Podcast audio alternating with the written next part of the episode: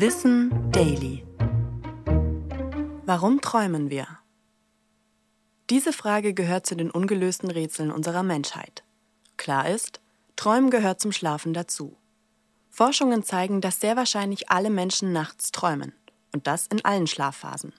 In der REM-Phase sind Träume aber häufiger. Die Amygdala, eine Hirnregion, die für Emotionen zuständig ist, zeigt im Traum dabei besonders viel Aktivität, sogar mehr als im Wachzustand. Der präfrontale Kortex hingegen, wo rationales Denken stattfindet, weniger. Im Traum mischen sich alte Erfahrungen und Fantasien mit Erlebnissen, die uns tagsüber beschäftigt haben. Es kann sich ums Studium drehen, einen Streit mit nahestehenden Personen oder den anstehenden Urlaub. Dabei kommen sowohl Konflikte als auch schöne Ereignisse vor. Was unsere Träume bedeuten, das versuchen die Menschen schon immer zu verstehen. Sigmund Freud sah darin den Schlüssel zu unserem Unterbewusstsein, das Tageserlebnisse, Kindheitserinnerungen, Wünsche und verdrängte Konflikte verarbeitet. Die Neurowissenschaft misst den Emotionen in Träumen auch eine gewisse Bedeutung zu. Es kann sich also lohnen, die Gefühle nach dem Aufwachen zu hinterfragen. Doch wozu genau der Traum dient, dazu gibt es nur Theorien.